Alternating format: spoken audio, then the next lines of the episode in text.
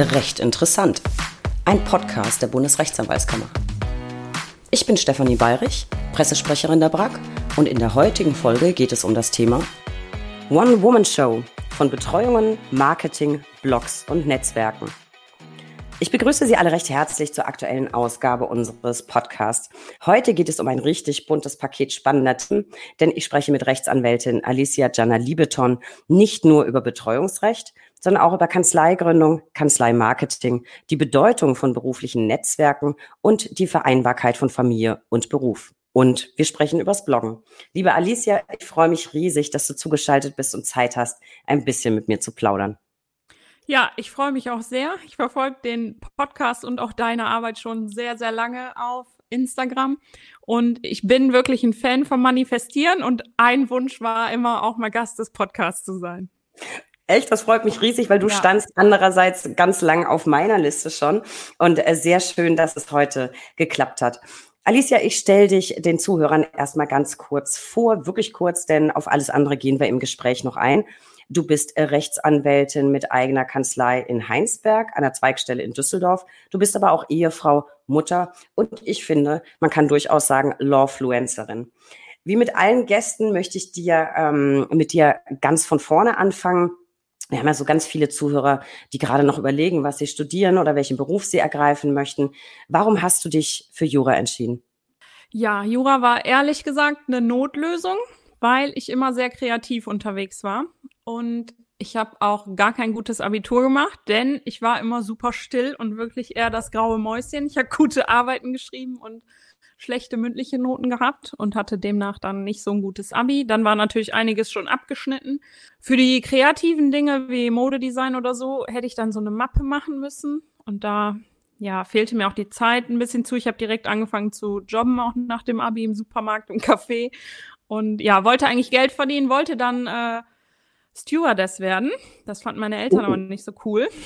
Und ähm, ja, dann an einem Tag sagte meine Mutter dann, ja, du musst dich aber entscheiden, du kannst ja jetzt nicht nichts machen. Und dann habe ich gesagt, ja, dann gucke ich mal. Und dann gab es die Seite, ich weiß gar nicht, ob es die heute noch gibt, hochschulkompass.de. Und da konnte man nach Studiengängen suchen. Und ich habe dann einfach eingegeben, gar keine Richtung, sondern ohne NC. Und dann kam Jura in Trier. Und dann habe ich gedacht, hey, das ist super, weil da stehen dir nachher super viele Türen offen. Genau, und so habe ich mich dann für Jura entschieden. Und ja, ich lebe immer nach dem Motto, was ich einmal anfange, damit höre ich auch nicht auf und bringe es zu Ende deswegen habe ich es dann auch durchgezogen. Das finde ich ja total spannend, weil ich hätte gerade bei dir, wie man dich so wahrnimmt, auf Instagram gedacht, du hast doch bestimmt immer schon gesagt, ja, äh, Jura und Anwältin. Das überrascht mich jetzt total. Wobei ehrlich gesagt, ähm, ich kenne deinen Account ähm, so rein optisch Stewardess hätte schon auch gut hingehauen.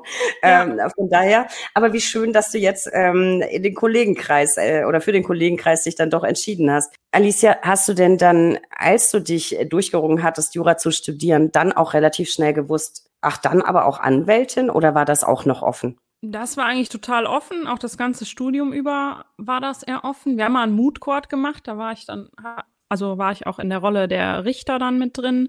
Und ja, dann habe ich meine Anwaltsstation bei einem Anwalt hier im Ort gemacht, der auch als Einzelanwalt tätig ähm, ist, auch heute noch, genau. Ja, und da konnte ich super viel mitnehmen, habe auch so Sekretariatstätigkeiten übernommen und habe selber Mandantengespräche geführt, Gerichtstermine wahrgenommen. Ja, und war dann direkt total begeistert und habe gedacht, das ähm, möchte ich machen. Genau, meine Wahlstation habe ich dann in der Rechtsabteilung von der Krankenkasse gemacht und das hat mich dann nochmal mehr darin bestärkt, dann doch auf die Seite der Anwaltschaft zu wechseln und die Rechte dann da jetzt zum Beispiel für Versicherte durchzusetzen. Finde ich auf jeden Fall äh, ganz interessant. Mood Court ist ein gutes Stichwort. Da packe ich den äh, Zuhörern gleich nochmal einen Link in die Show Notes. Da sind wir ja auch immer ähm, recht aktiv und suchen tatsächlich auch immer wieder Richter. Ähm, Finde ich ein ganz, ganz äh, tolles Projekt. Alicia, nachdem das jetzt alles dann eher so langfristig entstanden ist, bist du denn jetzt mit deiner Berufswahl glücklich? Also das, das Gefühl vermittelst du zumindest. Und was sind aus deiner Sicht die Vorteile des Anwaltsberufs? Ja, ich bin glücklich damit. Ich glaube, wenn ich jetzt rein nur diese Anwaltstätigkeit hätte und gar nichts drumherum machen würde, dann würde mich das nicht unbedingt erfüllen. Aber da ich erstens noch die Betreuung habe und dann ja meine Kreativität auf Instagram in meinen Blogs und anderen Projekten ausleben kann, würde ich sagen, bin ich heute sehr glücklich mit dem, was ich tue.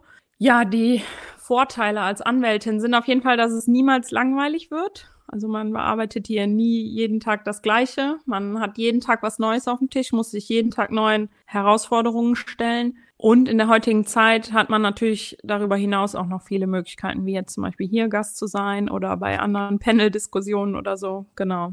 Ich finde auch, der Anwaltsberuf heute ist was ganz anderes als vielleicht noch vor 20 Jahren. Das finde ich auch, macht das Ganze so, so spannend. Äh, was ich auch spannend finde, dafür, dass du ja, sage ich mal, mit jetzt nicht so viel Effet dich in den Anwaltsberuf geworfen hast, sondern eigentlich so ein bisschen unschlüssig warst, ist es ja ganz erstaunlich, du hast dich direkt nach dem zweiten Examen 2015 ja dann selbstständig gemacht. Warum dieser Weg? Warum keine Anstellung in der Kanzlei? Warum gleich selbstständig machen? Ich muss ganz ehrlich sagen, ich war schon in der Schule kein Teamplayer. Ich bin ein absoluter Einzelkämpfer. Und deswegen habe ich dann gedacht, am besten machst du es auch alleine, so wie der Anwalt in der Anwaltsstation das halt vorgelebt hat. Und ja, mein Stiefvater war von der Idee sowieso sofort begeistert und hat gesagt, er unterstützt mich da und mit mir einen Businessplan geschrieben. Und dann habe ich gedacht, ach komm, dann schaffst du das auch alleine. Aber ich hatte natürlich den großen Vorteil, dass ich in zehn Monaten Anwaltsstation in alles reinschauen konnte, von Fristen und Wiedervorlagen, Organisation bis Rechnungen schreiben. Ich habe quasi alles gemacht. Ich habe sogar an manchen Nachmittagen das Telefon gemacht und ja, konnte natürlich super viel mitnehmen und war dann auch bestärkt. Es scheint ja tatsächlich auch richtig gut für dich zu laufen, denn du hast 2020 sogar noch eine Zweigstelle in Düsseldorf eröffnet. Jetzt äh, für alle, die sich gerade auch mit dem Gedanken beschäftigen, Kanzleigründung, ja, nein, vielleicht. Bist du denn mit deinem beruflichen Erfolg zufrieden und hat sich wirtschaftlich alles so entwickelt, wie du es dir erhofft hast? Ja, ich bin zufrieden und es ist tatsächlich auch besser gelaufen, als ich im Businessplan gedacht hatte. Also von der Anzahl der Mandate, ich habe mir so Ziele gesetzt. Ich habe am 1.8. Ähm, 15 Jahr gestartet und dann habe ich gesagt, bis Ende Dezember möchte ich 40 Mandate haben und dann waren es tatsächlich 42 und so hat sich das immer höher gesteigert und ich hatte immer mehr, als ich mir aufgeschrieben habe. Genau. Und Düsseldorf war immer ein Wunsch von mir, weil hier in Heinsberg sind wir natürlich komplett auf dem Land. Und ähm, ja, ich wollte immer auch in die große Stadt. Da wohnen wäre jetzt nichts für mich, aber so kann ich immer an einem Tag die Woche ein bisschen Großstadtfeeling mitnehmen. Ich habe das große Glück, da in eine tolle Bürogemeinschaft gekommen zu sein, ähm, wo einmal auch noch Fälle verteilt werden, die keiner machen möchte in den in den ähm, Rechtsgebieten, ja, und deswegen ähm, bietet sich das an. Und in Düsseldorf war Betreuungsrecht jetzt nicht als gesetzliche Betreuerin, sondern als Beratungsthema auf jeden Fall auch eine Nische. Da bearbeite ich die meisten Fälle. Apropos Heinsberg, Heinsberg kenne ich tatsächlich und ich finde, man hört dir auch, ich finde das ganz charmant, man hört dir auch so ein bisschen an, ähm, ja. wo, du, wo du herkommst. Ist ja bei euch in der Ecke immer so die Frage Düsseldorf oder Köln. Äh, man darf ja nicht beides gut finden. Ganz früher fand ich immer Köln doof. Äh, jetzt ähm, nach Scheidung finde ich plötzlich Düsseldorf ganz doof und Köln ganz, ganz toll, wie es halt immer so ist. Alicia, deine Tätigkeitsschwerpunkte sind ja breit gefächert. Du bist im Familienrecht tätig, im Sozialrecht, im Mietrecht, aber eben auch im Betreuungsrecht. Und was davon machst du eigentlich am liebsten? Auf jeden Fall das Betreuungsrecht, weil, also das aber auch gerade als gesetzliche Betreuerin, weil man da erstens mit den Menschen arbeiten kann, wirklich was erreichen kann. Genau. Und ich finde das jetzt als Anwältin, finde ich, ist das auch wenn man das jetzt nicht glauben mag, ist das viel weniger stressig, als wenn ich jetzt zum Beispiel Mandate im Mietrecht bearbeite. Da muss ich mich an die Zivilprozessordnung halten, da muss ich starre Fristen einhalten. Und dann kann ich ausgeschlossen sein mit irgendeinem Beweis oder der Vortrag ist zu spät. Und ähm, im Betreuungsrecht bin ich halt die, die das führt. Ich kann mir überall meine Informationen holen und bin da deutlich entspannter unterwegs, finde ich, ja. Da hast mir jetzt natürlich eine große Freude gemacht, weil Betreuungsrecht hatten wir im Podcast noch nicht. Also lass uns doch einfach das rauspicken und noch ein bisschen genauer einen Blick drauf werfen. So ein bisschen hast du schon angedeutet, mit Menschen arbeiten. Ähm, aber wie, wieso Betreuungsrecht? Wie bist du drauf gekommen? Das ist ja jetzt vielleicht auch nicht der erste Gedanke, den man jetzt so hat als Berufseinsteiger. Wie bist du drauf gekommen? Ähm, ich hatte 2016 hatte ich zwei Mandate von Betreuten quasi, wo der gesetzliche Betreuer hier einen Termin gemacht hat. Einmal war das ein familienrechtliches und einmal ein sozialrechtliches Mandat. Und ähm, das waren aber jetzt nicht ähm, Betreuer, die Rechtsanwälte waren. Und dann habe ich so gedacht, ist ja auch interessant, was die so den ganzen Tag machen. Habe mich dann so ein bisschen damit auseinandergesetzt und habe dann gesehen, dass ich das ja als Rechtsanwältin ohne jegliche weitere Fortbildung machen kann. Und dann habe ich hier bei der Betreuungsstelle, bei uns macht das äh, der Kreis, angerufen, genau. Und dann sagten die, nee, die suchen immer auch noch Betreuer mit juristischem Background. Also da waren die sofort sehr angetan. Ich musste dann aber tatsächlich eine richtige Bewerbung schreiben und zu einem Bewerbungsgespräch. Und ja, aber ich bin dann natürlich genommen worden. Ähm, das war einfach nochmal so ein Kennenlernen, denke ich. Ähm, ja, und dann habe ich, für mich war da auch, ich war ja am Anfang der Selbstständigkeit, ich habe das Anfang 2017 angefangen, habe ich gedacht, da kann man halt auch noch eine Einnahmequelle mit generieren. Und ähm, ja, was hier auf dem Land natürlich super gut ist, aber auch überall, mein Netzwerk ist riesig groß. Ich kenne die Leute in Pflegeheimen, ich kenne die Leute bei den örtlichen Banken. Das hat's halt enorm vergrößert. Jetzt hast du mir zwei ganz, ganz tolle Stichpunkte geliefert, da muss ich gleich nachhaken. Fortbildungen. Das können jetzt die Zuhörer nicht sehen, aber ich sehe das. Hinter dir ist die ganze Wand voller, ich würde sagen, das genau. sind Fortbildungszertifikate gerahmt. Was hängt denn da alles, Alicia? Genau, die äh, Zulassungsurkunde, dann die äh, Zulassungsurkunde von der Rechtsanwalts GmbH, die ich habe, dann äh, der Fachanwaltslehrgang im Mietrecht, den habe ich ja schon gemacht, und dann die Fortbildung im Mietrecht. Mein Traum war immer so eine Wand zu haben, wo alles hängt, und den habe ich mir jetzt hier erfüllt, genau. Also auf jeden Fall sieht das schon mal Sieht schon mal sehr beeindruckend, äh, sehr beeindruckend aus, deswegen musste ich da gleich unbedingt nachhaken. Jetzt hast du mir noch ein Stichwort geliefert. Du sagtest, äh, du musstest ähm, eine Bewerbung schreiben. Also vielleicht mal so für die Berufseinsteiger, die sich für das Thema interessieren. Wie genau werde ich Berufsbetreuer? Was muss ich machen? An wen muss ich mich wenden? Ja, man muss sich an die örtliche Betreuungsstelle wenden und dann eben mitteilen, dass man Betreuer werden möchte und dann vielleicht kurz reinschreiben, was man mitbringt, dass man eben Jurist ist. Das ist schon mal gut. Genau. Ich habe dann da noch Dinge reingeschrieben, wie dass ich auch die ganze Büroorganisation schon mitbringe. Wobei ich da sagen muss, braucht es natürlich eigentlich nicht viel, ein Laptop und leider ja auch noch immer ein Faxgerät und dann kann man ja auch schon starten. Also das heißt, die Schwelle ist, ist nicht so wirklich hoch, um da ähm, genommen zu werden. Du hast ja relativ schnell damit angefangen. Würdest du sagen, Betreuungsrecht ist so ein klassisches Rechtsgebiet, das sich optimal für Berufseinsteiger eignet? Ja, auf jeden Fall. Wenn ich als gesetzlicher Betreuer quasi noch nebenher arbeite, dann ähm, bekomme ich einen Einblick in super viele Rechtsgebiete. Die Betreuten haben die unterschiedlichsten Fragestellungen. Wenn die jetzt zum Beispiel ein strafrechtliches Problem haben, mache ich es auch nicht selber. Dann gucke ich halt, dass den Kollegen kriegen, aber da weiß ich heute, okay, wenn ich einen Betreuten habe, der hat auf jeden Fall ein Recht, ein Recht eigentlich auf einen Pflichtverteidiger, dann kann ich ihm da helfen, ne? dann habe ich auch wieder was getan. Und ähm, ja, es eignet sich, finde ich, total gut, weil man ja grundsätzlich so den Papierkram der Betreuten regelt. Und das ist eigentlich wie der eigene Papierkram. Gut, jetzt Anträge stellen, Antragsformulare ausfüllen. Genau. Und aufgrund der juristischen Kenntnisse ist das ja eigentlich einfach. Also Berufseinsteiger aufgepasst, wenn ihr noch auf der Suche seid. Äh, Betreuungsrecht scheint auch ein ganz gutes Tätigkeitsfeld zu sein. Würdest du sagen, dass es auch sehr zukunftssicher ist? Also Stichwort demografischer Wandel. Glaubst du, dass die Bedeutung des Betreuungsrechts äh, vielleicht in den nächsten Jahren sogar noch zunehmen wird?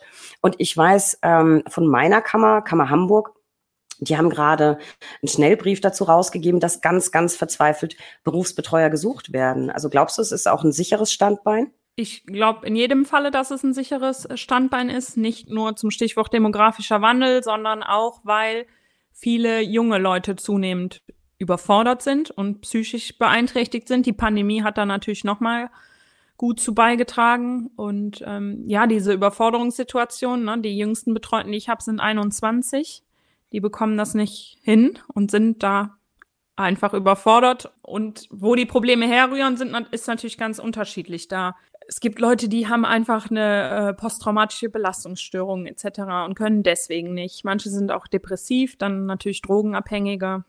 Aber ich denke, dass ähm, das immer mehr an Bedeutung gewinnen wird. Und da das Betreuungsrecht ähm, jetzt nochmal reformiert wird. Das soll nochmal mehr in Selbstbestimmung durch den Betreuten auch gehen, so dass man eigentlich, ja, ich sag mal, ich bin so ein bisschen wie der Manager und bezeichne mich immer als Schreibtischtäter. Ne? Ich regel das alles hier und ähm, genau. Ich glaube, die Scheu ist einfach auch nicht mehr so groß. Früher, als das wirklich eine Vormundschaft war, das möchte dann oder eine Entmündigung gab es ja dann.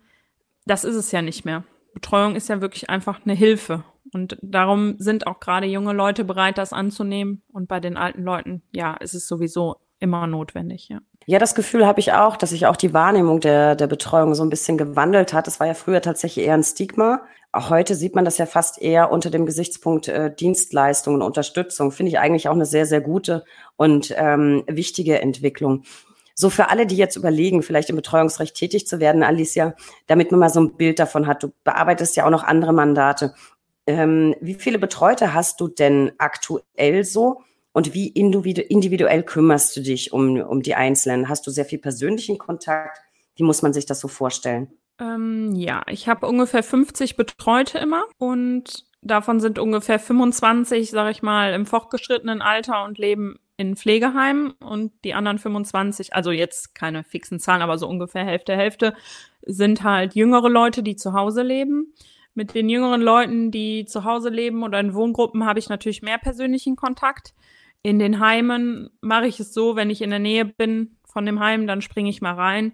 Viele sind natürlich leider an Demenz erkrankt und erinnern sich gar nicht, wer ich bin. Aber auch da ist es halt wichtig, den Kontakt zum Pflegepersonal zu suchen, was ich aber auch dadurch sicherstelle, dass ich da ab und an anrufe und genau. Also der persönliche Kontakt ist natürlich am meisten bei den jüngeren Leuten. Wobei das immer darauf ankommt, wenn ich die Betreuung gerade übernommen habe, dann machen wir Termine im 14-tägigen Rhythmus, einfach um reinzukommen und nachher alle drei Monate dann. Man ist natürlich verpflichtet, persönlichen Kontakt zu halten oder man sollte persönlichen Kontakt halten. Man muss das auch im Bericht gegenüber dem Amtsgericht dann immer anzeigen, wie oft man Kontakt hatte. Aber es hat auch jetzt während Corona gut geklappt. Dann haben wir es einfach telefonisch gemacht oder die Unterlagen wurden ja abgegeben. Stimmt, es war auch eine eigene Herausforderung dann äh, zu Pandemiezeiten. Also das heißt, man sollte als ähm, Betreuer dann schon den Wunsch mitbringen, eng mit Menschen zusammenzuarbeiten, wahrscheinlich auch viel Geduld mitbringen und sehr empathisch sein. Also das kann man, glaube ich, mal so festhalten. Du hast jetzt schon gesagt, du bist im Wesentlichen Schreibtischtäterin und so ein bisschen Managerin und Organisatorin. Aber damit man so noch ein bisschen mehr ein Gefühl kriegt, was sind so die typischen Aufgaben, Alicia? Was liegt bei dir am häufigsten auf dem Schreibtisch in deinen Betreuungssachen?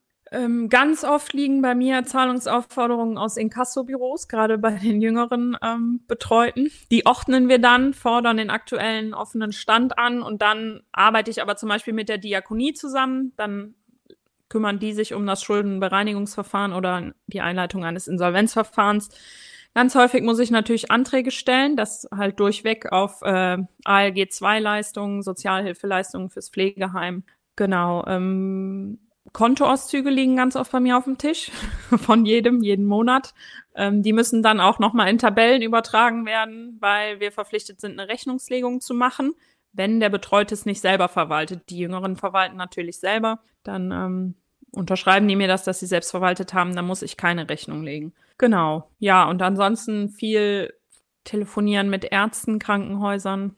Das bedeutet auch manchmal, dass man mal am Wochenende auf sein Handy schauen muss. Genau. Aber grundsätzlich, also unsere Betreuungsstelle ist da immer ganz locker und sagt, okay, wenn man während der normalen Bürozeiten erreichbar ist und einen Anrufbeantworter hat, dann reicht das aus. Und so Pflegeheime haben natürlich meine Handynummer. Ja, das ist, ist ganz wichtig, ist klar. Jetzt hast du aber auch noch ein weiteres wichtiges Stichwort geliefert, das so ein bisschen zu dem anderen Rechtsgebiet Bezug hat, das du auch bearbeitest, Sozialrecht. Weil du jetzt sagst, ALG-Bescheide und so weiter muss ich jetzt einfach mal aus Neugier fragen, sind wirklich so viele Bescheide fehlerhaft und angreifbar? Liest man ja immer wieder. Oder ist das eher ein Mythos? Also im ALG 2-Recht bin ich jetzt nicht mehr so tätig. Ähm, die Bescheide, die ich vom Betreuten kriege, die sind meistens richtig. Also da muss ich ja auch nochmal kontrollieren. Genau, wo ich es aber bestätigen kann, ist gerade, ähm, wenn es um Erwerbsminderungsrente geht oder um Schwerbehinderten Angelegenheiten, da ist häufig falsch eingestuft, dass einfach ähm, wirklich nicht richtig ermittelt wurde. Die, gerade die medizinischen Voraussetzungen natürlich wurden einfach nicht richtig ermittelt. Und ähm, ja, da kann ich aber dann eben als Anwältin gut helfen, weil ich kann versuchen, so viel Begutachtung zu bekommen wie nötig. Äh, gerade im sozialgerichtlichen Verfahren kann man eben zwei Gutachten beantragen und ja, dann kriegt man das meistens gewendet, das Blatt. Das finde ich, finde ich ganz spannend, weil man kann ja auch Berufsbetreuer sein, ähm, ohne Anwalt zu sein. Kann ja auch ne? genau. Betreuung ja. machen. Das fällt dann natürlich schwer, mit so einem ersten Blick auf den Bescheid gleich festzustellen, ob da irgendwas rechtswidrig ist oder nicht. Da ist es natürlich von Vorteil, wenn man tatsächlich äh, zugleich auch Anwalt ist. Eine daran anschließende Frage, die bestimmt für unseren Nachwuchs spannend ist, was verdient man denn so als anwaltlicher Betreuer? Wie rechnet man da ab und lohnt sich das? Ja, es lohnt sich. man hat quasi ein fixes Einkommen, mit dem man rechnen kann, weil es wird nach Pauschalen abgerechnet. Und einmal ist das gestaffelt nach dem Stundenlohn, den man bekommt. Und ich mit Hochschulabschluss bekomme jetzt eben den höchsten. Ähm, das sind jetzt nur 44 Euro die Stunde. Aber es wird dann eben geguckt, wie lange läuft die Betreuung? Ist der Betreute mittellos oder ist er vermögend? Und danach gibt es eben gestaffelt so und so viele Stunden im Monat bezahlt. Abrechnen kann man alle drei Monate immer pro Betreutem. Das heißt, nicht jeder Betreute jeden Monat. Und ähm, ja, ich sage immer, hab, ich habe es jetzt nicht ausgerechnet, aber im Schnitt pro Betreutem bekommt man im Monat 200 Euro, wo man mitrechnen kann. Ja. Und kannst du dann weniger und so neue Betreuungen haben dann natürlich einen viel höheren Satz. Ja, weil am Anfang wahrscheinlich der Aufwand höher ist, als wenn das genau. irgendwann erstmal läuft. Ja. Und wie ist es, wenn du jetzt ähm, Rechtsmittel gegen Bescheid einlegst und ähm, Erfolg hast? Kannst du dann auch deine Anwaltsgebühren abrechnen?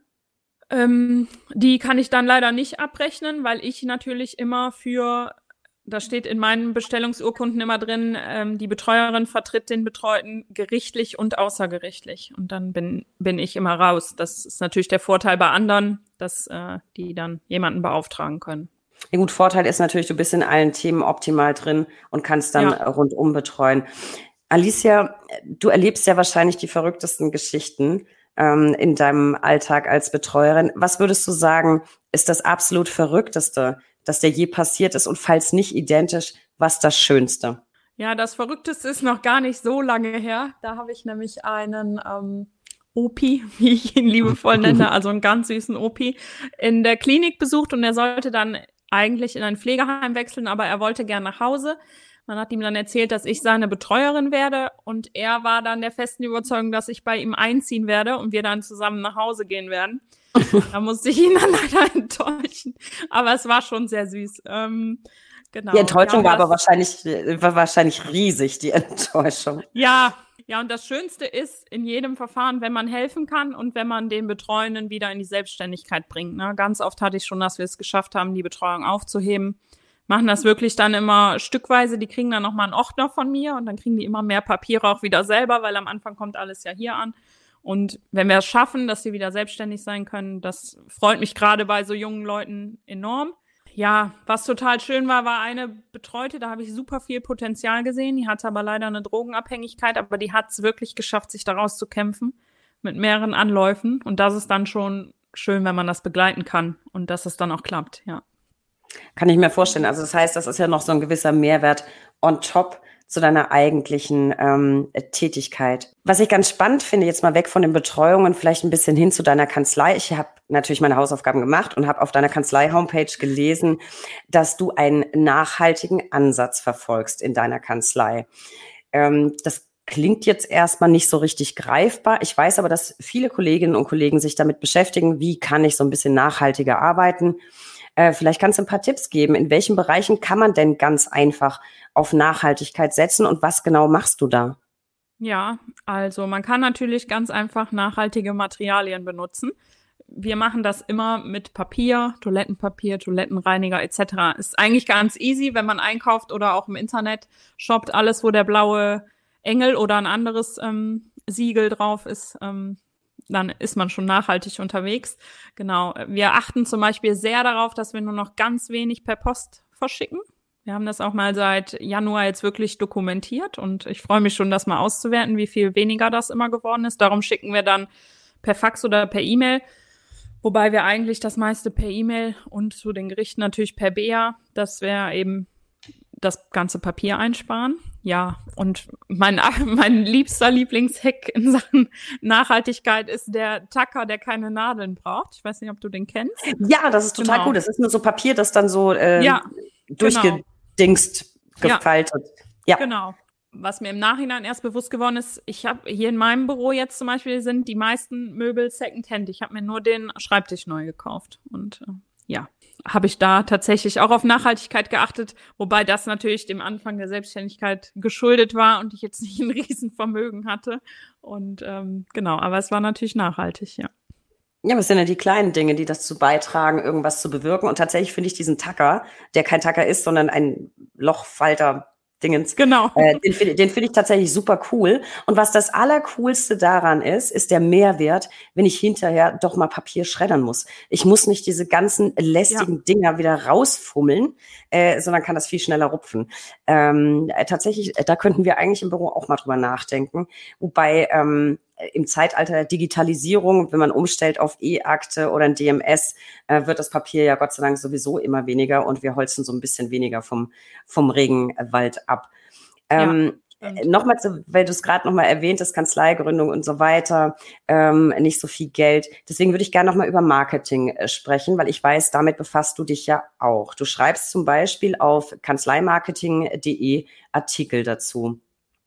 Hast du mit dem Marketing direkt vor, bei oder nach der Kanzleigründung angefangen? Wann hast du dich damit äh, das erste Mal befasst? Ich habe mich direkt zu Beginn meiner Selbstständigkeit damit befasst, habe das auch so ein bisschen natürlich in meinen Businessplan mit aufgenommen, habe es dann am Anfang unnötigerweise falsch gemacht, weil ich hier zum Beispiel über die lokalen Zeitungen Anzeigen geschaltet habe, die erstens sündhaft teuer waren und die einfach nur im Altpapier gelandet sind die dann tatsächlich nicht nachhaltig waren.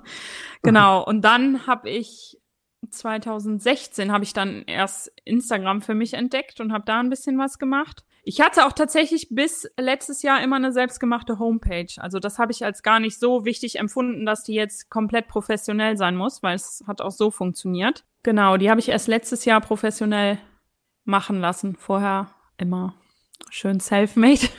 Ja, und Instagram habe ich mir dann so nach und nach aufgebaut. Und da würde ich halt sagen, habe ich die größte Sichtbarkeit. Ähm, ich weiß nicht, diejenigen, die jetzt mein Profil kennen, ähm, die wissen, dass ich da immer so Infografiken poste und die poste ich auch auf Facebook. Wobei ich sagen muss, dass da die Grafiken halt auch einen enormen Mehrwert bieten. Was ich vielleicht noch dazu sagen muss, ich habe niemals Geld bei Instagram oder Facebook ausgegeben. Also ich habe nie bezahlte Anzeigen geschaltet. Was aber bezahlt ist, ist ja das Anwalt.de Profil.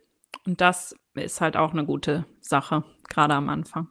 Was würdest du sagen, ähm, wie wichtig ist Marketing und warum ist es so wichtig und warum sollte man unbedingt Zeit investieren ins Marketing? Geld scheint es ja nicht zwingend zu Beginn ähm, kosten müssen. Du machst ja auch vieles einfach selber.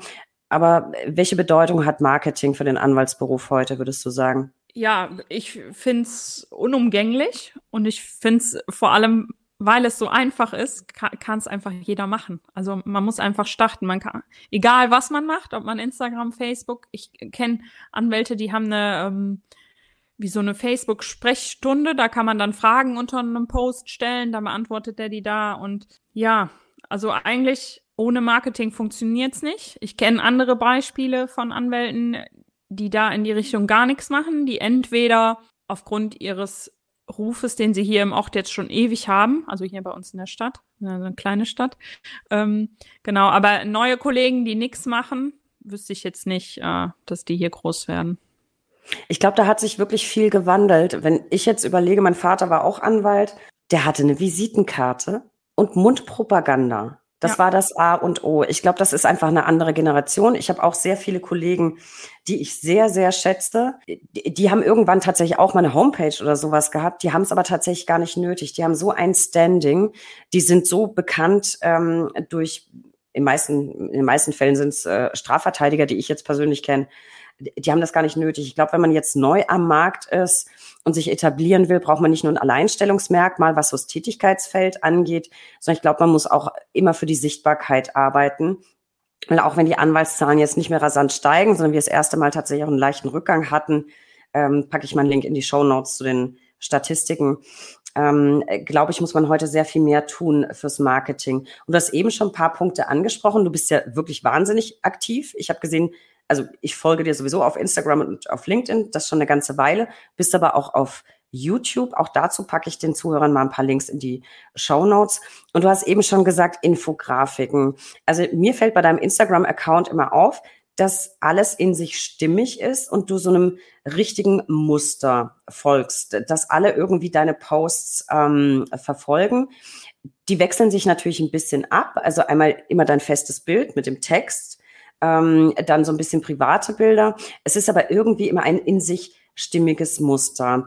Und der Account scheint ja sehr, sehr gut zu laufen. Magst du unseren Zuhörern und Zuhörerinnen vielleicht mal so ein paar Tipps geben?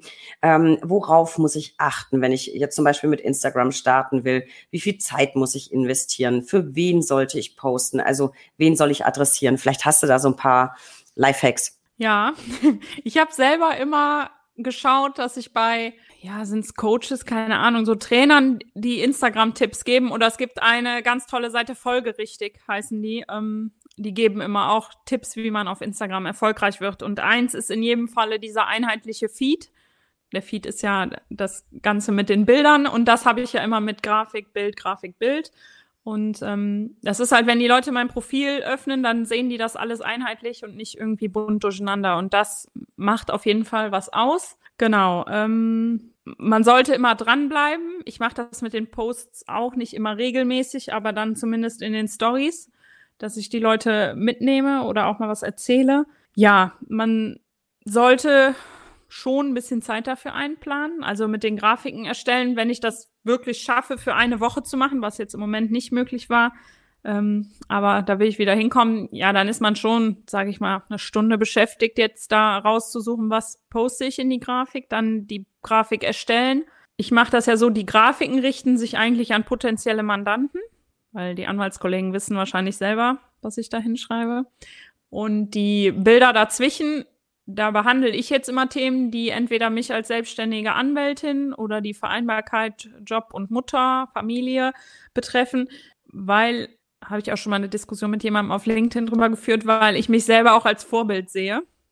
Also er meinte, das wäre zu weit aus dem Fenster gelehnt, aber ich finde das schon wichtig, dass es in der heutigen Zeit solche ähm, Vorbilder gibt. Und genau, das denke ich, dass ich das bin. Und deswegen gebe ich da auch mal einen privaten Einblick, genau.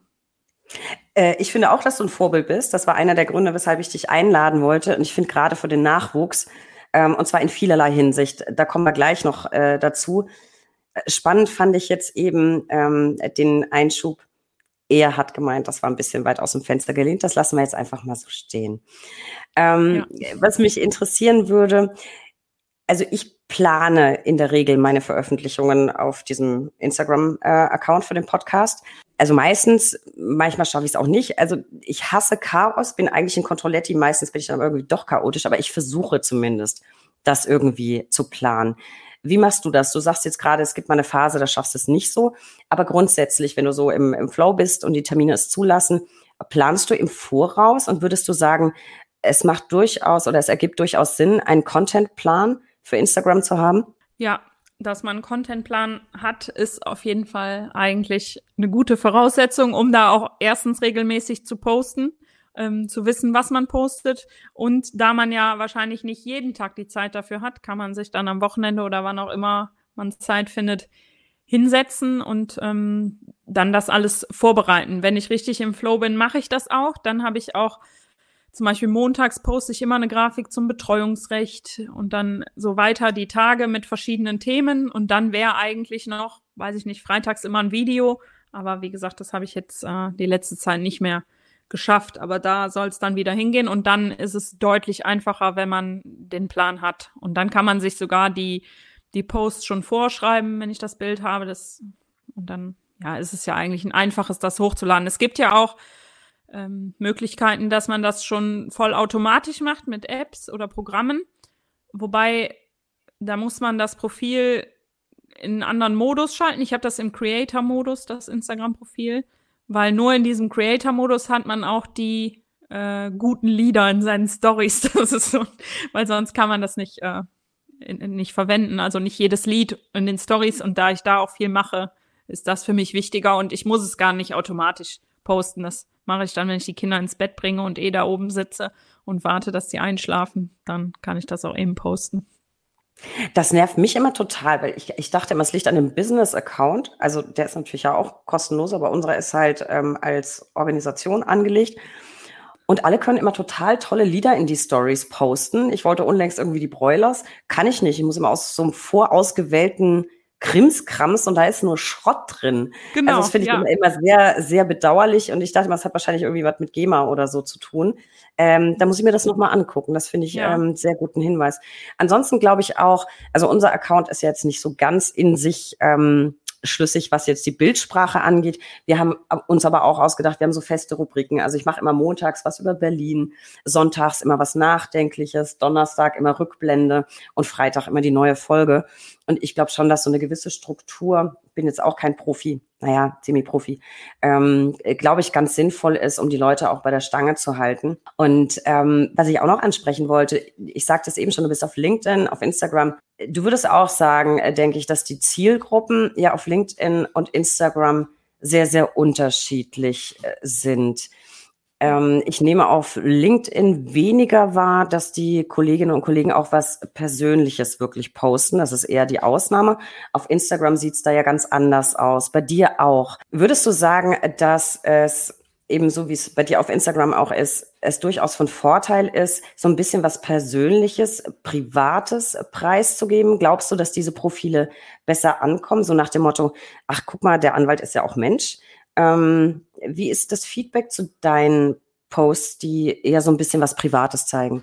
Ich habe eigentlich noch nie ein schlechtes Feedback bekommen, immer ein sehr gutes, vor allem von anderen Kolleginnen oder auch jungen Müttern, Referendarinnen, die sagen, toll, dass du zeigst, dass das alles so klappen kann. Ich finde es halt gut, wenn man sich nahbar zeigt. Und das ist auch so die Resonanz der Menschen, die hier hinkommen. Aber ich würde jetzt sagen, für mich ist das halt von Vorteil. Ich zeige mich da nahbar, aber ich bin auch in Wirklichkeit so. Ich weiß nicht, ähm, ob du es gelesen hast, aber ich hatte ähm, auf Breaking Through gestern das Porträt veröffentlicht und ähm, da habe ich ja auch gesagt, dass ich gar keinen Hosenanzug besitze, sondern dass ich immer auch ganz normal hier ins Büro komme und eben auch ganz normal bin und auch nahbar. Und dieses der Anwalt als Mensch ist, glaube ich, ganz gut, damit Dafür ist der Podcast ja auch hier da, damit wir dieses angestaubte Bild des Anwalts oder der Anwältin hier mal ein bisschen aufpolieren. Ja, ich habe das Interview tatsächlich äh, gelesen, hat mir sehr gefallen. Ich bin ganz ehrlich, habe mich ein bisschen geärgert, weil wir hatten den Termin ja ausgemacht, bevor das Interview kam. Und dann genau. dachte ich, ach, verflixt, ich wünschte, ich wäre schneller gewesen, aber es war ein sehr, sehr schönes, ähm, sehr charmantes Interview. Und wir gehen ja heute noch ein bisschen mehr in die Tiefe, deswegen ist das schon in Ordnung. Aber das hat mir gut gefallen. Und ich glaube auch, wir dürfen so ein bisschen ähm, je nachdem, in welcher Situation wir uns beruflich wegen, bewegen, schon so ein bisschen entspannter und ein bisschen lässiger und unverstaubt und und menschlich sein. Ähm, vielleicht jetzt nochmal ein Blick auf deinen LinkedIn-Account, auf dem du ja auch viel machst.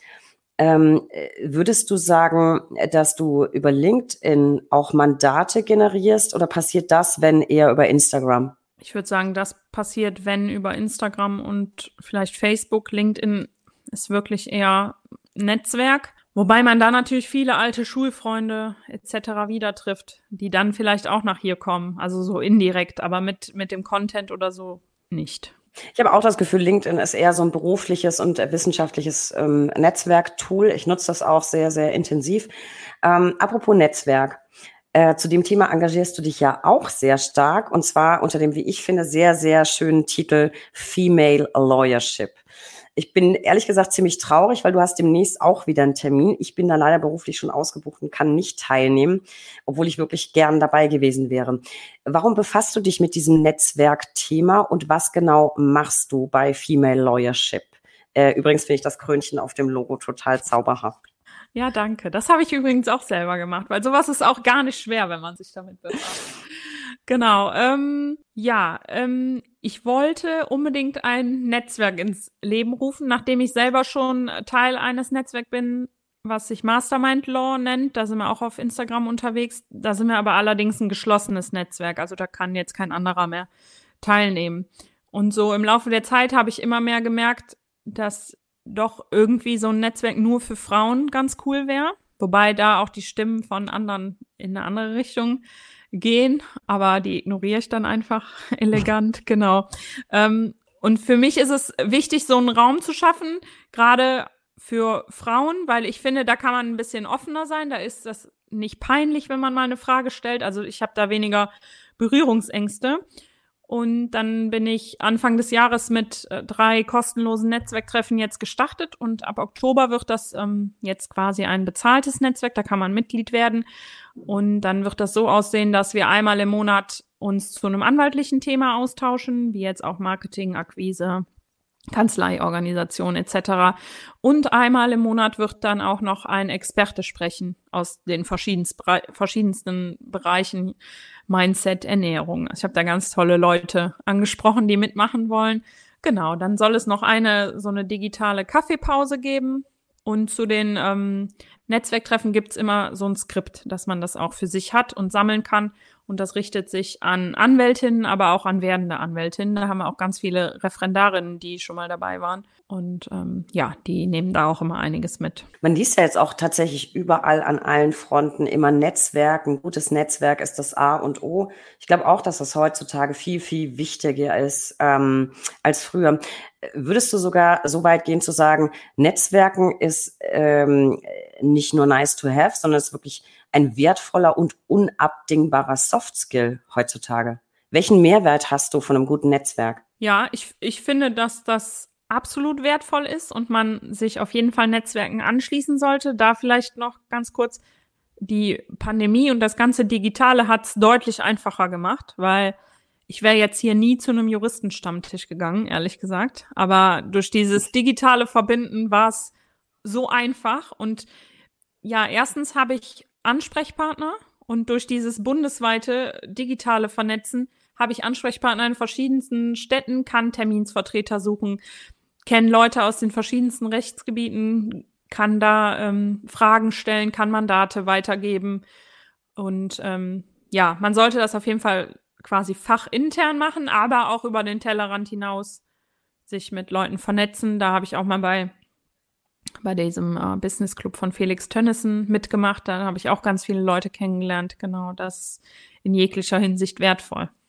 Ich finde auch, man kann sich mal ir irrsinnig toll austauschen, erhält ganz viel Inspiration und vielleicht auch mal neue Impulse so für den eigenen Berufsalltag.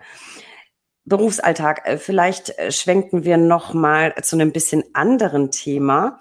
Ähm, Anwalt sein ist ja nicht alles, Alicia. Du hast nämlich auch Familie.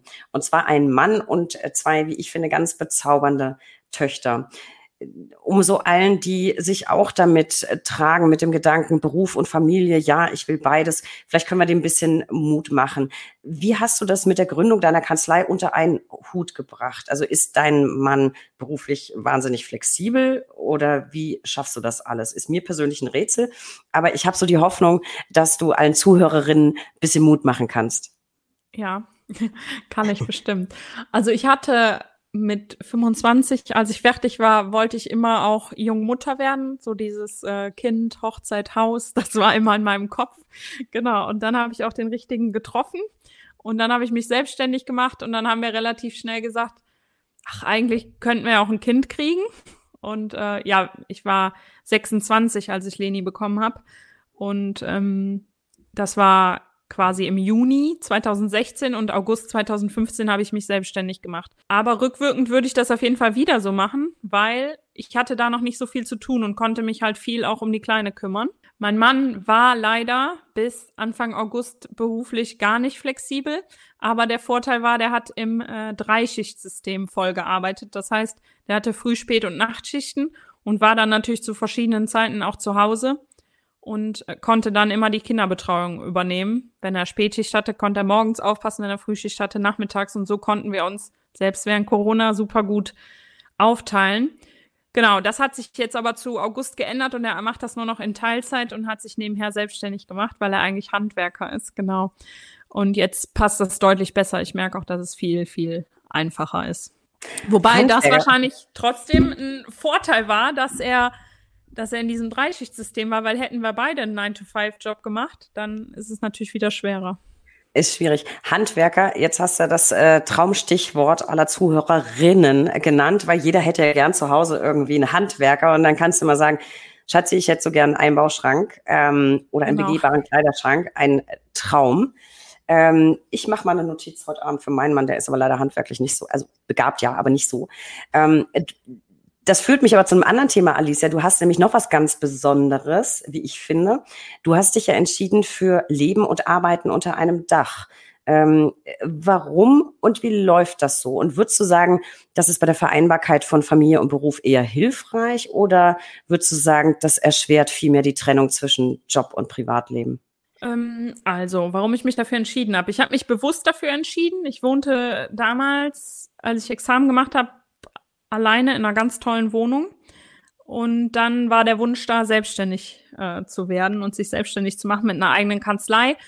Und dann haben mich das so in der Familie angesprochen und mein Stiefvater sagte dann, ja, warum kaufst du denn nicht ein Haus? Und dann arbeitest du und wohnst du da drin. Und dann habe ich gesagt, ja, ein Hauskauf mit 25, das wird ja nie im Leben funktionieren. Aber es hat funktioniert. Wir haben dann hier in dem Ort, wo ich aufgewachsen bin, das alte Pfarrhaus gefunden. Das wurde nämlich verkauft. Also es ist direkt an die Kirche angebaut. Und früher war hier unten das Pfarrbüro, wo jetzt meine Kanzlei ist. Und oben hat der Pfarrer gewohnt, wo wir jetzt wohnen. Und ähm, ja, ich würde sagen, dass das enorm hilft bei der Vereinbarkeit von Familie und Beruf, weil ich natürlich ganz kurze Wege habe. Ich habe keine Fahrzeit morgens, außer wenn ich natürlich jetzt in die Zweigstelle fahre, aber das mache ich nur einmal die Woche höchstens. Genau, und ansonsten bin ich immer hier und kann gerade früher, als die Mädels noch ganz klein waren, konnte ich abends, wenn die geschlafen haben, nochmal mit Babyphone runter, konnte noch meine Sachen abarbeiten. Ähm, natürlich hat das auch Nachteile, weil Beispielsweise gestern Nachmittag waren wir dann unterwegs und dann kommt man nach Hause und dann geht man ja hier durch, man kriegt alles mit, man kann noch mal gucken, gab es noch eine E-Mail, gab es noch einen Fax oder wenn die Mitarbeiterin auch da ist, ne, dann wird noch mal eben was gefragt und man ist nie so frei. Aber ich würde trotzdem das immer wieder so machen. Ich hatte sogar zwischenzeitlich bin ich mal für ein Jahr hier raus aus den Räumen gezogen in einen Nachbarort, weil ich gedacht habe, das wäre besser. Aber ich bin am Ende wieder zurückgekommen. Aber das, wo man immer die Renovierungsfortschritte und so verfolgen konnte und die neuen Tapeten, das ist aber jetzt Wohnen und Kanzlei. Genau, das ist äh, hier, also die Wohnung war nur mit zwei Schlafzimmern und hatte noch ein riesen Dachgeschoss obendrauf, was wir jetzt dann ähm, während der Pandemie da gab es dann nämlich für meinen Mann Kurzarbeit, dann konnte der alles ausbauen. Genau. Ja, ich habe das alles immer mit Spannung verfolgt und ich finde, du hast dich für ganz zauberhafte Tapeten entschieden. Ja, danke. Ähm, ich bin, bin ein großer Fan und ich äh, bin ja auch neugierig. Also ich habe das immer alles ähm, verfolgt. Würdest du sagen, dass gerade die Selbstständigkeit als Anwältin auch eine weitere Erleichterung ist, wenn du auf deine Familie guckst oder ist das eher schwierig? Also würdest du jungen Frauen eher raten, Go-Mädels, Selbstständigkeit und Familie, das haut hin? Jo, auf jeden Fall. Ähm, also das erleichtert total viel. Ich, wenn ich jetzt angestellt wäre und morgens ist einer krank, dann muss ich zum Arzt mir Kinderkranktage holen oder was weiß ich. Und ja, das würde halt alles noch komplizierter machen. So ist es wirklich einfach. Ich kann mir die Zeit frei einteilen. Ich kann, wenn Veranstaltungen im Kindergarten sind oder so, kann ich einfach frei machen. Ich kann auch mal einen Nachmittag frei machen, weil ich die Mädels selber zum Ballett fahre, weil jemand hier spielen kommen möchte und kann dann einfach abends nochmal weiterarbeiten genau. Also was, was bei dir mir so entgegenstrahlt, finde ich, du, du brennst so für beides, also fürs Anwältin sein und aber auch äh, fürs Muttersein. Wahrscheinlich ist das der Grund, auch dazu packe ich den Zuhörern einen Link in die Show Notes, dass du auch noch einen Blog schreibst, der da heißt Lawyer Mummy. Ähm, an wen richtet sich dieser Blog und worüber berichtest du da so? Ja, der richtet sich eigentlich an alle arbeitenden Mummies.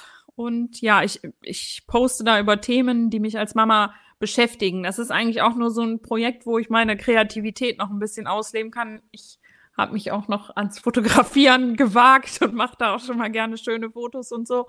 Und ja, da kann ich das einfach und die Kreativität halt durch das Schreiben, ne, dann genau, kann ich das da ein bisschen ausleben. Aber Alice, jetzt mal ganz ehrlich. Ähm, also Fotos jetzt auch noch, ein Blog. Wir sind bei YouTube, wir sind bei LinkedIn, wir sind bei Instagram, äh, zwei Kinder, äh, ein Ehemann, Kanzlei. Hast du irgendwelche streng geheimen Organisationstricks oder äh, schläfst du nie? Wie zum Henker und vor allem wann zum Henker machst du das bitte alles? Also planst du deine Wochen vor, deine Aufgaben, deine Projekte? Wie geht man sowas wirklich vernünftig an? Ich frage für einen Freund. ja, ähm, ich plane das alles eigentlich akribisch durch, wobei natürlich äh, manchmal die Pläne auch nicht eingehalten werden können. Ähm, ich gucke aber schon, dass wir so eine Struktur haben und äh, Rituale und dann ähm, kann ich das ganz gut aufteilen. Und ich sage immer kleine Schritte machen. Also ich kann jetzt nicht sagen, so heute stampfe ich jetzt hier ein, Netzwerk aus dem Boden, sondern ich habe dann ein Logo gemacht, dann mal wieder eine Instagram-Seite, dann ein paar Posts. Also immer, das schreibe ich mir dann eben auf, welchen kleinen Schritt will ich heute gehen und dann schafft man das alles. Und hier in der Kanzlei genauso, hier haben wir halt alles super gut durchorganisiert. Das, ich weiß genau, was ich morgens tue und dann läuft das auch, genau. Also er hat trotz Planung ähm, hin oder her, ich finde es wirklich unfassbar, was du alles schaffst. Ja, ähm, on top hast du auch noch einen, wie ich finde, absolut zauberhaften Hund. Der geht ja gerade, glaube ich, äh, wenn ich es richtig gelesen habe, auf Instagram noch in die Hundeschule und äh, stammt, glaube ich, aus Rumänien. Das heißt, du bist auch noch Hundemama. Also ich kann es nur wiederholen. Anwältin, Mama, Ehefrau, Bloggerin, Hundemama. Ich glaube, ich gehe nachher erstmal kurz sterben. Ähm, Anyway, zurück zum Top-Thema Hund. Würdest du sagen, der Fifi bringt dir mehr Arbeit oder mehr Freude? Ich würde sagen 50-50. Also dadurch, dass wir ihn aus dem Ausland adoptiert haben, der kam natürlich nicht stubenrein hier an. Das war erstmal super anstrengend. Ich habe die erste Nacht mit ihm hier unten auf dem Boden geschlafen. Ähm, danach habe ich mich dazu durchgerungen, ihn mit in mein Schlafzimmer zu lassen. Äh, das haben wir ihm aber jetzt wieder abgewöhnt. Das war ihm selber zu viel. Er schläft dann hier unten in der Kanzlei tatsächlich. Da will er auch immer hin. Und ja, er ist einfach ignorant. Ich dachte am Anfang, der hört nicht. Also ich habe wirklich gedacht, er kann tatsächlich nicht hören, sondern nicht, er will mich nicht hören. Aber ähm, mit der Hundeschule hoffe ich, dass wir es jetzt in den Griff kriegen. Ich habe mich da, ja, da fehlte mir dann irgendwie die Zeit. Ich habe gedacht, das schaffe ich auch alles selber, habe mir YouTube-Videos angeguckt, aber da braucht man einfach einen, der mal drauf guckt mit einem geschulten Auge. Genau. Absolut, das ist gar nicht so einfach. Und tatsächlich haben die meisten Hunde ja einen wirklich eigenen Kopf. Ähm, hier der kleine Brackel ja auch. Der hört auch ja. nur dann, wenn er will. Und gerade Dackel ist ja nochmal äh, ganz speziell. Aber ich finde auf jeden Fall deinen dein Hund ganz zauberhaft. Und ich freue mich auch immer, wenn man wieder neue Fotos zu sehen kriegt. Ähm, bleibt die Frage, Alicia, hast du am Ende noch Zeit für dich? Also ich habe schon das Gefühl, alles, was du machst, liebst du auch. Ähm, und Zeit mit der Familie ist ja letztlich auch immer so ein Stück weit Quality Time. Aber gibt's auch noch reine, echte Alicia-Zeit nur für dich? Und wenn ja, was machst du dann? Ja, die gibt's, aber nur wenn ich mir die ganz bewusst nehme. Dann gehe ich entweder baden und lese ein Buch oder ich nähe. Ach, nähen können wir auch noch. ja, genau. ja, meine Oma ist Schneiderin, die hat mir das immer gelernt neben der Schule. Und ich war viel nachmittags bei ihr, genau. Und jetzt nähe ich halt Klamotten für die Mädels. So, also irgendwann muss ich dich nochmal einladen und dann finden wir mal raus, äh, was, ob es irgendeine Sache gibt, die du nicht kannst. Weil ich habe gesehen, backen kannst du auch noch. Ja, und kochen auch. Genau. Ähm, ja, also du lässt uns heute alle äh, furchtbar frustriert zurück, habe ich das Gefühl. Nein, nein, äh, aber wir, wir gönnen dir das. Wir gönnen dir das ja. Jetzt habe ich noch eine letzte Frage, die ich dir unbedingt stellen muss, falls du sie beantworten magst. Ich habe verzweifelt versucht, wirklich zu lesen, was auf deinem Handgelenk steht. Ich konnte es aber nicht entziffern. Was steht denn da? Genau, ja, das war mein äh, erstes und einziges äh, Tattoo. Da stehen die Namen von meinen Mädels, Leni und Lilly, und der Name von meinem Mann, Frederik. Ich habe nämlich mir eingebildet, ich hätte Frederik lesen können, aber da schloss sich noch was dran an. Dann dachte ich, nee, habe ich doch nicht richtig gelesen. Ja, nee, zwischen ähm, den Namen ist immer ein Herz, genau. ah, deswegen. Ja. Äh, sehr, sehr schön und ja auch wie so ein, wie so ein Schmuckstück. Ähm, gefällt ja. mir sehr gut. Ach so, das war doch nicht die letzte Frage. Ich habe nämlich eine Sache noch vergessen, die muss ich auch unbedingt loswerden. Alicia, dieses pinkfarbene Seepferdchen Schwimmdingens zum Reinlegen im Pool. Ich liebe es. Äh, ich weiß nicht, wie man es nennt. Also Schwimmreifen ist es ja nicht. Es ist irgendwie Bötchen ist es auch nicht. Du weißt aber, was ich meine. Das pinkfarbene Seepferdchen Dingens. Wo gibt's sowas? Ja, ich weiß, was du meinst. Genau, das ist tatsächlich wie so ein Schwimmreifen. Wir haben uns dann nur so draufgelegt. Genau, das äh, gibt's tatsächlich bei Action. Und da muss ich auch zugestehen, ich liebe solche Crossläden. Das ist, da, wenn ich Zeit habe, dann gehe ich da durch und da gibt's natürlich allerlei tolle Dinge, die man eigentlich nicht braucht. Aber ja, das Aber das macht diese ganzen Fall. Dinge. Das macht diese ganzen Dinge so super toll. Ich habe sowas in genau. klitzeklein äh, tatsächlich nur für, für, also als Cocktailhalter und das ist dann aber ein Einhorn. Ähm, also äh, ja, hat natürlich wieder nichts ähm, mit Nachhaltigkeit zu tun, muss ich mir an meine Nase ja. fahren. Aber manchmal Ramsch ist äh, manchmal einfach auch wunderschön und das braucht man auch so ein bisschen im Leben, ja. finde ich. So. Absolut. Und da sind wir letztlich äh, bei den Dingen, die man im Leben braucht oder auch nicht, sind wir schon bei meiner Lieblingskategorie, den drei Ls. Der Buchstabe L kann für so vieles stehen, für ähm, Lieblingsbeschäftigungen, Lieblingsgetränke, Lieblingspannen. Und von dir wüsste ich gerne, lieber Alicia, wir haben zwar schon ganz viel gehört, aber deine Lieblingsfreizeitbeschäftigung, wenn du nur Zeit für dich hast. Ist tatsächlich Nähen, wobei ich da natürlich viel zu wenig Zeit für habe. Aber was nähst du denn? Ähm, jetzt aktuell nähe ich an zwei Partner-Outfits, also zwei Leggings und zwei Musselinkleider für die Mädels. Ich hatte jetzt ehrlich gesagt, also du machst mich heute echt fertig. Ich hatte wirklich gehofft, es ist sowas wie, ja, ich nähe dann Kissenbezüge, weil das würde ich, glaube ich, auch noch hinkriegen. Nein, es sind Outfits. Sehr, sehr schön. Ja, ähm, genau. Dann dein Lieblingsessen. Mein Lieblingsessen ist Pizza. Dafür könnte ich sterben, auf jeden Fall. Alle lieben Pizza. Aber sag mir kurz deine Einstellung zur Pizza Hawaii. Top oder Flop? Ich liebe die. Ja, da müssen wir jetzt leider das Gespräch beenden. Ich finde ja, Pizza Hawaii ist eine Todsünde. Und ich habe mal irgendwann auf Facebook gelesen, jedes Mal, wenn ein Deutscher eine Pizza Hawaii bestellt, stirbt irgendwo ein kleiner Italiener. ähm, ja. Ja, ähm, okay. ähm, gut, aber jedem das seine. Ich mag es tatsächlich gern klassisch, so wie in Neapel. Also immer fettige Salami oder tatsächlich Margarita. Finde ich auch sehr lecker. So, und du bist ein so fröhlicher Mensch. Jetzt will ich noch dein Lieblingsmotto wissen, Alicia.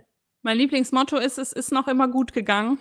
Was man natürlich auch nach im Kölschen oder Düsseldorfer Slang sagen kann. Es ist noch immer, immer Jotje Jange. Jotje genau. Jange, ja. Genau. Und ja, so lebe ich und ich denke mal, alles wird am Ende gut, einfach nur dadurch und dann los. Guck mal, das ist tatsächlich etwas, was ich dauernd sage. Äh, am Ende wird alles gut. Äh, Finde ich, äh, dem kann ich gar nichts hinzufügen. Hervorragendes äh, Motto. Ich glaube, das lassen wir jetzt einfach so stehen. Liebe Alicia, ich danke dir für deine Zeit. Es war nicht nur wirklich vergnüglich, ich hatte wirklich Spaß, sondern es waren auch viele spannende Impulse, nicht nur für Marketing, sondern auch neue Einblicke in ein Rechtsgebiet, das wir noch nicht im Podcast hatten. Und ich glaube wirklich, um da nochmal drauf zurückzukommen, du bist ein, ein Vorbild und ein Paradebeispiel dafür, dass man wirklich alles schaffen kann und dafür, dass sich Beruf und Familie kombinieren lassen. Ich hoffe, alle Mädels da draußen haben ähm, ganz besonders genau zugehört. Ich danke dir sehr. Apropos Zuhörer, noch ein Hinweis für euch. Folgt uns für tagesaktuelle Infos unter www.brack.de. Abonniert bitte diesen Podcast. Wir freuen uns über jeden neuen Zuhörer und folgt uns auf Instagram unter recht unterstrich interessant. Und bitte alle mal in die Show Notes gucken. Da habe ich nämlich eine ganze Fülle von Links über Alicia zusammengestellt. Liebe Alicia, tausend Dank für deine Zeit. Bis hoffentlich bald und vielleicht sehen wir dann ja auch mal, was du so genäht hast. Ich hatte wirklich Spaß. Ich danke dir. Ja, es hat mich auch sehr gefreut und äh, was ich so nähe, zeige ich auf Instagram. Sehr gut. Okay, bis bald. Bis dann.